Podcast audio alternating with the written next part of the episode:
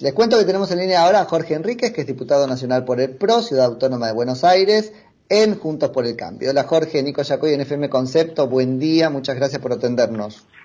No, hola, sí, yo soy yo, Nico. Jorge, bueno, ¿qué, tema este, no es cierto? ¿Cuántas caras nuevas en las listas? Ya que estábamos charlando con, este, sobre esto, te, pregunto tu parecer. Este, eso, ¿cuántas caras nuevas en la lista? Y, y bueno, qué cosas raras generan, ¿no? Porque a veces decimos, los políticos son siempre los mismos y después cuando hay renovación ya empezamos a buscar la quinta pata del gato. Ah, pero este viene de tal lugar, este viene de tal otro, no sabe.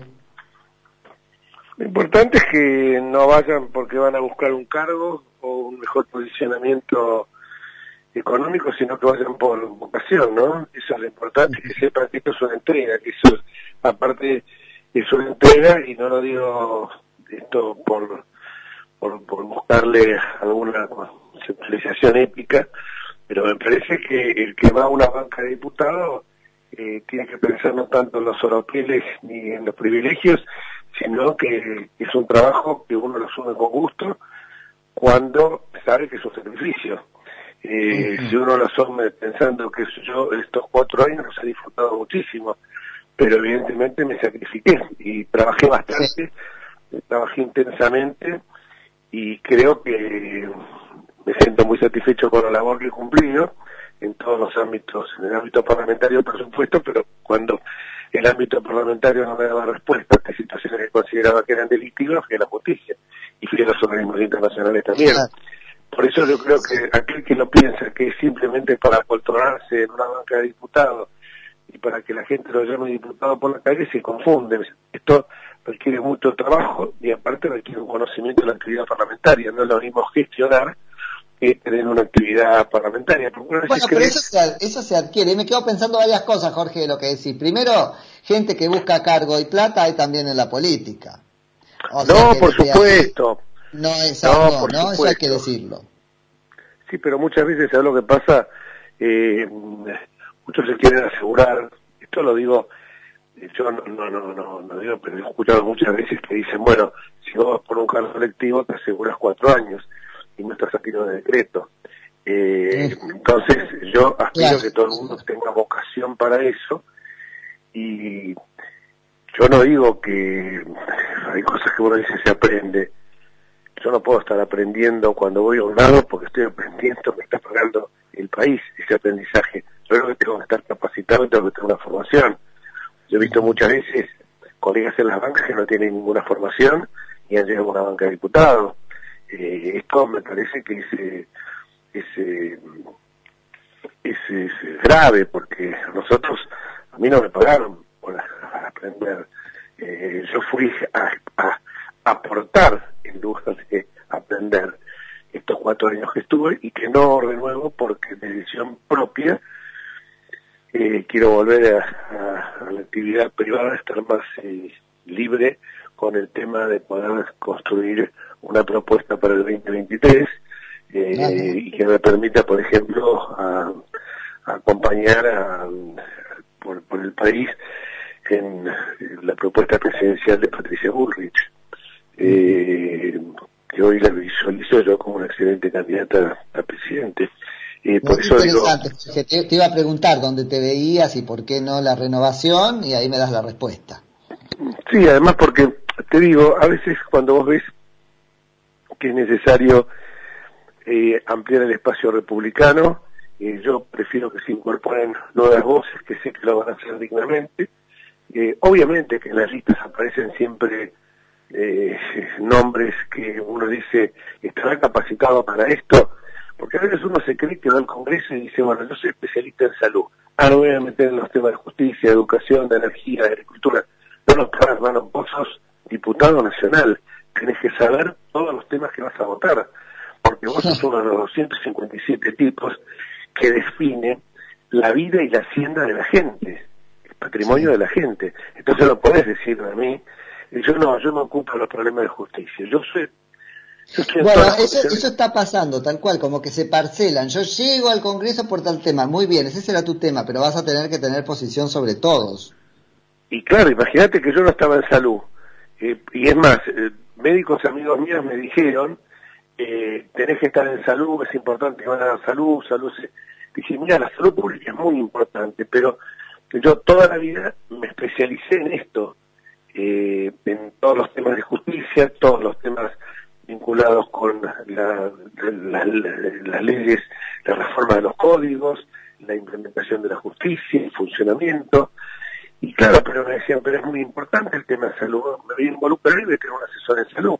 Y después me di cuenta que en estos dos últimos años, un año por el aborto y otro año por el tema del, de la pandemia, eh, el aborto, el, la Comisión de Salud fue una de las más importantes del Congreso. Entonces yo que hice, me empapé de todos esos temas. Imagínate que yo iba a estar estudiando los componentes de vacunas, iba a tener el conocimiento de vacunas que tengo hoy. Ni lo sospechaba hace dos años atrás, hace dos años, un año en monedas.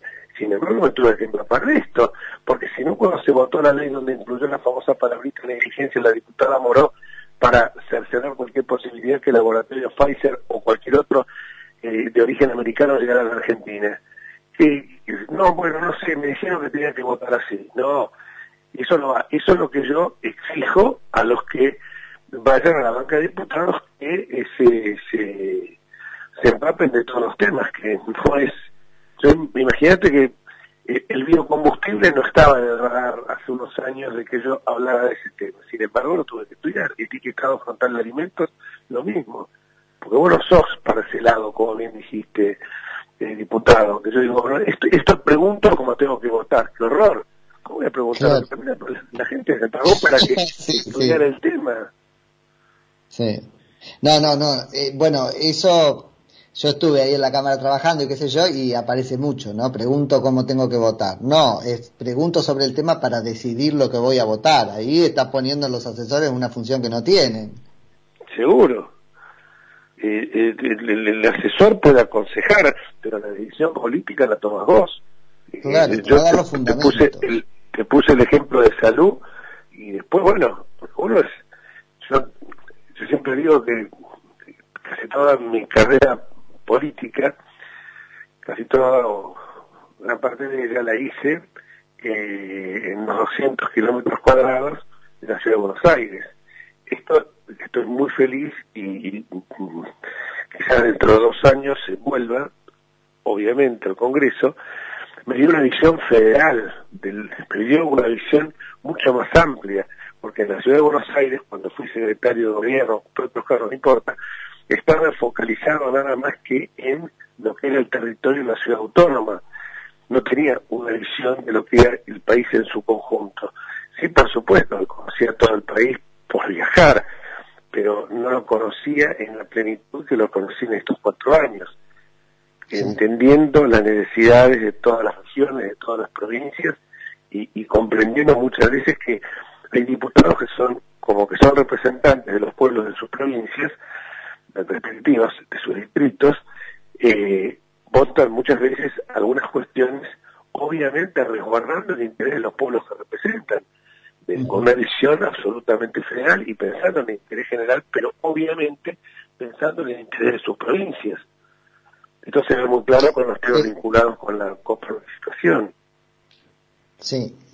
Jorge, no quiero este, liberarte sin que me cuentes qué decisión hablando de decisiones, ¿no? Han tomado sobre, este, bueno, la denuncia contra Nicolini. Bueno, yo inicié un juicio político, un, juicio político lo voy a iniciar en estos días, tanto contra el presidente de la República como contra Carla Bisotti, sobre todo por las últimas declaraciones que tuvo Carla Bisotti. Eh, Nicolini es una persona presidencial, eh, ya cumple órdenes, eh, y ahí la responsable es claramente la que ha iniciado la acción penal, es Carla Bisotti. Eh, Carla, por muchas razones, ya tenía otras otras causas, eh, pero en este caso realmente eh, me parece que eh, serio, parece hoy lo estaba escuchando en un reportaje y parece que fue una empleada de la Federación Rusa. Eh, parece que nos estuviéramos convirtiendo ya en una colonia rusa, porque le está dando todo, no cumplieron los rusos no cumplieron. Y está diciendo que los rusos cumplieron. Y esto está jugando con la salud de la gente. Lo grave de todo esto es que eh, la carta esa lo que está diciendo es que dice, hemos hecho todo lo posible para, para privilegiarlos a ustedes, pero nos están obligando que nos echemos en los brazos de los americanos. El argumento parece un amante despechado. Ahora, la salud y la vida de los ahí, vos, ahí vos ves la responsabilidad, este, incluso penal eventualmente. Pero total, hay cinco delitos que por lo menos entiendo que están tipificados, a saber, abuso de autoridad, abandono de persona, propagación de enfermedad contagiosa, de epidemia, eh, negociaciones incompatibles con la función pública. Y esto, y la, y la última es valorización de, bienes públicos. La vacuna es un bien público. ¿Cómo va a decir, va a decir lo que está señalando uno cuando lee, además especialmente escrito pobrecitos, los chicos tienen un problema con el inglés, uno no sabe inglés, es canciller, y la chica escribe cualquier cosa. Están incurriendo en una conducta dolorosa que excede notoriamente la mala praxis. Nosotros estamos poniendo a, la vuelta del argumento, los terminás poniendo en cómplices del incumplimiento, porque si ella dice, eh, en la carta reconocen el incumplimiento y luego públicamente te dice están cumpliendo, pues son cómplices del incumplimiento, del incumplimiento, al menos de cara a la sociedad general.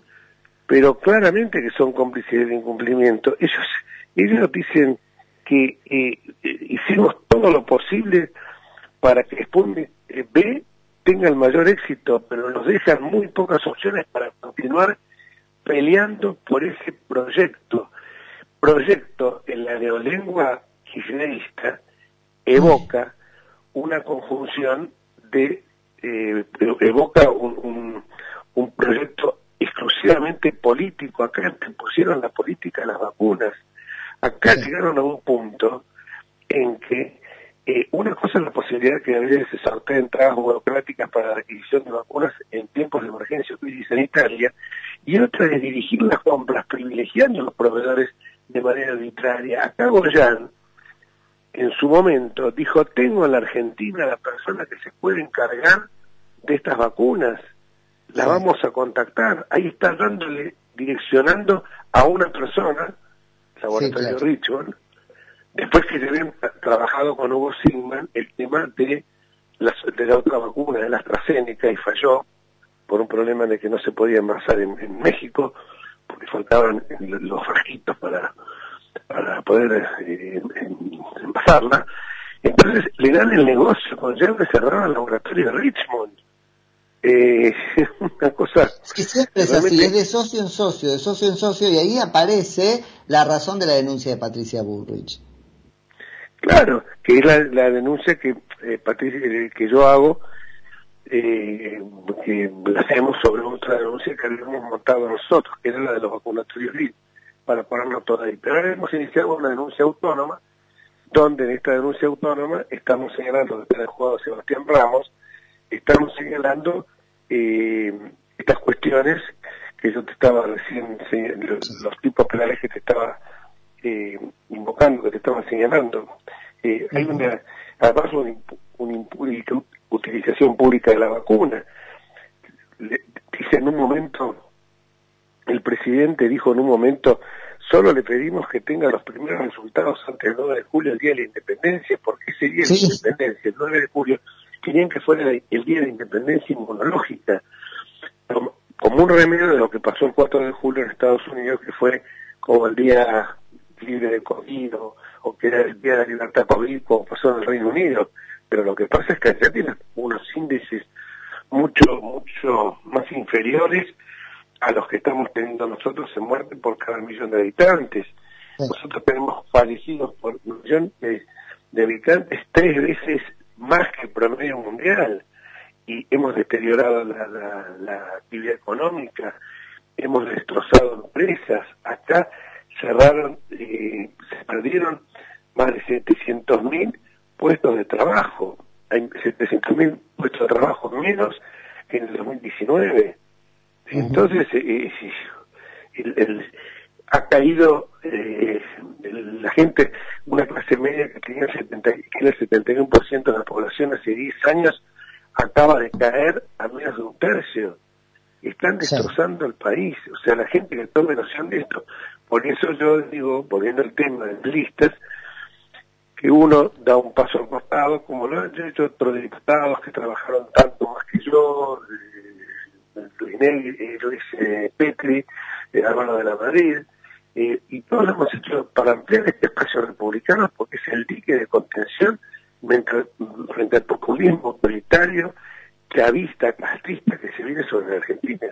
Vamos a terminar como Nicaragua, que Nicaragua terminó le agradeciendo a la Rusia, le mandan una carta a los eh, el gobierno de Ortega diciendo le agradezco la puntualidad a, Putin aunque nos mandan las vacunas. Sí, esto empezó como Nicaragua, Jorge, este, pasándose el mando marido a mujer, marido a mujer para violar la Constitución, como fue allá.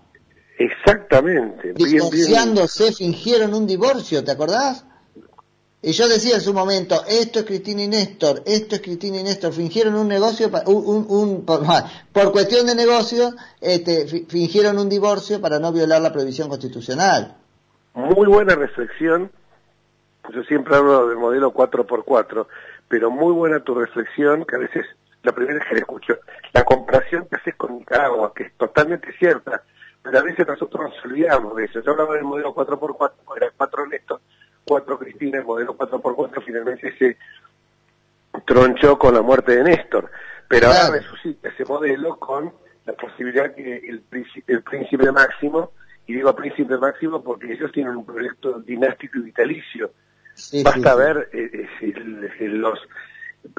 Aparte de hipocresía, yo el otro día estaba viendo el alto en Escobar, y la hipocresía con que hablaban del neoliberalismo, y ellos formaron parte de todos los gobiernos neoliberales no está mal que lo hayan hecho, pero como ella dice, háganse cargo, háganse cargo ustedes, porque yo fui diputado nacional, el diputado de la ciudad, y en la bancada de enfrente estaba la lista de Caballo Vélez, los miembros de esa lista, y estaban eh, gente que hoy está en el gobierno, eh, o ocupa cargos de presidencia. Para empezar, el presidente de la República, fue con Caballo Vélez en la vuelta. Entonces que no se sonría con esa sonrisa haciendo la boca que se hace el porteño canchero diciendo que es por los neoliberales no querido vos fuiste neoliberal y hacete cargo de eso que no es un pecado ser neoliberal por Dios. Como no es un pecado ser comunista pero hacete cargo de sí sí fui neoliberal sí fui un gerente que vendí al servicio que me pagaba mejor reconocer no es nada, ese es el punto, claro. Entonces, y, y, nos olvidamos que Néstor lo presentaba Menem y, Cristina decía que era el mejor presidente que había tenido el gobierno de la democracia. Por Dios, son son eh, una, una sarta de hipócritas como Massa que decía los ñoquis de la cámara van a ir presos. Terminó poniendo una fábrica de pastas con, con eh, Entonces, que no, claro, pero eso es lo que se subleva porque que digan claramente, que digan, que no anden con vueltas, que digan, miren, ¿saben qué? Nos equivocamos, fuimos neoliberales, fuimos, estuvimos con, con, con Caballo, a Caballo lo pusieron como el, cuadro político mejor formado del país. Y, y bueno, pero yo lo critico a Caballo, pero yo jamás dije eso, porque uno cuando dice estas cosas tiene que estar convencido de que lo que está diciendo no es que, bueno, hoy lo digo, mañana me arrepiento. eh, mire, a mí me quedó claro el sentido de la palabra de evaluar, el sentido de lo devaluada que está la palabra cuando Patricia Bullrich, siendo ministra de Seguridad, mandó un proyecto de ley que se llama la ley mentira, que prohibía mentir en los juicios, excepto cuando nadie, está obligado a declarar contra sí mismo, pero prohibía mentir en los juicios, tanto los testigos como eh, o sea, está el, falso testimonio, pero muchas sanciones mucho más serias y prohibía la mentira. Por todos lados salió diciendo la gente, bueno, dice, pero muchas veces vos mentís y la mentira es piadosa, ¿no, querido? Cuando es una cosa pública, vos no podés mentir, porque está bajo juramento de hacerlo. Lo que pasa es que acá la gente jura y dice, bueno, si cuando juran por la Constitución, y los santos evangelios cometen perjurio. Sí. Jorge, te agradezco muchísimo por la charla, como siempre, retomamos en cualquier momento. El agradecido soy yo, un saludo a toda la audiencia. Dale, que, tengas un muy buen día, Jorge Enríquez, que es diputado nacional por el PRO en Juntos por el Cambio, Ciudad Autónoma de Buenos Aires.